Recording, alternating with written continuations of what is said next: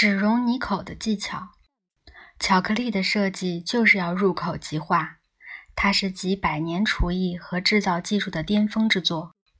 当初制造商只是想创造一种新的热门饮品，跟茶和咖啡分庭抗礼，可惜一败涂地。直到他们发现热巧克力直接入口，比放在锅里更可口、更摩登，也更受欢迎。这才扭转局面，从此不再回头。制造商发明了一种固体饮料，而这都归功于他们对结晶的认识与调控，尤其是可可脂结晶。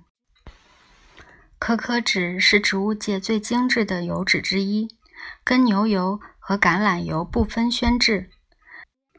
纯可可脂外观近似精致的无盐奶油，不仅是巧克力的基底。也是高级面霜和乳液的基本成分。别吓坏了，脂肪对人类的贡献本来就不只是食物，还可以用来制作蜡烛、乳霜、油灯、亮光剂和肥皂。不过，可可脂有几点非常特别。首先是它的熔点和人体温度接近，表示它平常可以以固体方式存放。跟人体接触时才会融化，因此很适合制作乳液。此外，可可脂含有天然的抗氧化成分，可以防腐，存放多年也不会变质。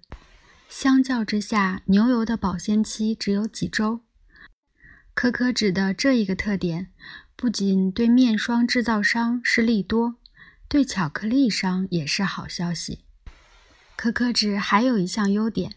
就是它能形成结晶，使得巧克力棒的硬度够高。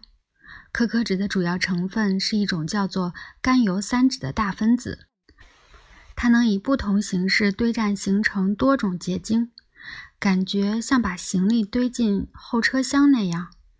只是在多种堆法中，某些堆法会比其他方式更占空间。甘油三酯堆栈越密，可可脂结晶就越结实。结晶越结实，熔点就越高，也就是更硬、更稳定。可可脂越结实，巧克力的制作难度也就越高。结晶一号和二号比较柔软，而且很不稳定，一有机会就会变成密度较大的结晶三号和四号。不过，结晶一号和结晶二号非常适合制作。冰淇淋上头的巧克力外层，因为它们的熔点只有十六度，就算摆在冰激凌上也能入口即化。结晶三号和四号又软又脆，碎裂时不会啪的断开。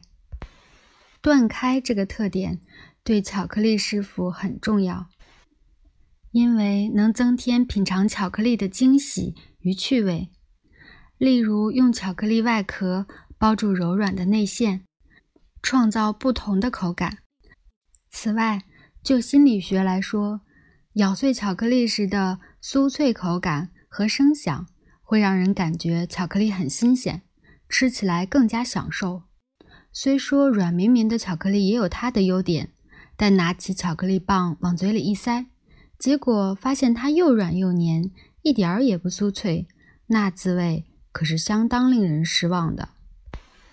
基于上述的理由，巧克力商并不想得到结晶三号和四号。可是这两种结晶最容易制造，只要让巧克力融化后冷却，几乎都会得到巧克力三号和四号。这类巧克力摸起来很软，表面粗糙无光，放在手上很容易融化。并且会慢慢变成更加稳定的结晶五号，同时会释放出部分糖和脂肪，在巧克力表面形成白色粉末，称为起白。结晶五号是密度极高的脂肪结晶，会让巧克力外表坚硬光滑，宛如镜面。用力掰断时会发出悦耳的啪声。它的熔点比其他几类结晶高。达到三十四度，因此只会溶于口中。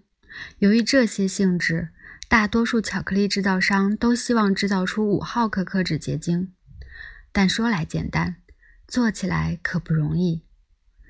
制造商必须借由调温程序才能制造出来的结晶五号，并在最后凝固过程中加入结晶五号的种子，让结晶的速度较慢的结晶五号能抢得先机，出现油斑起白的巧克力。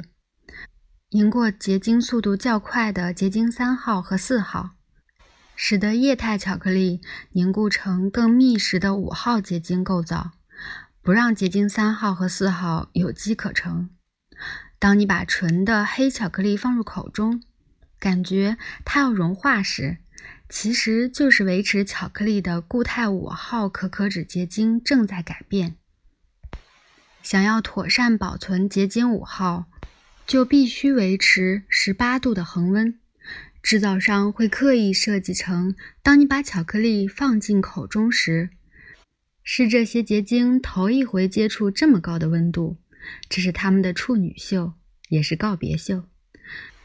巧克力逐渐温热至三十四度的门槛后，就会开始融化，从固体变为液态，称为相变。必须靠能量打破结晶分子之间的原子键，让分子自由流动才能做到。因此，巧克力到达熔点后，仍会从你的身体吸收额外的能量进行相变。这这时，巧克力吸收的能量称为潜热，而这能量是由你的舌头提供的。你会感觉舌头凉凉的，很舒服，跟嚼薄荷一样。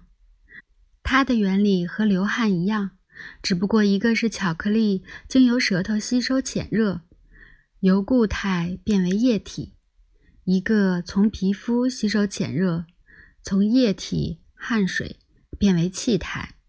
植物也是用同样的方式散热。回到可可脂结晶，巧克力在口中融化，不仅带来清凉感，更伴随着。有如琼浆玉液的温热浓稠弥漫齿间，正正是这种反差的结合，让巧克力口感如此特别，仿佛刚喝下热可可一般。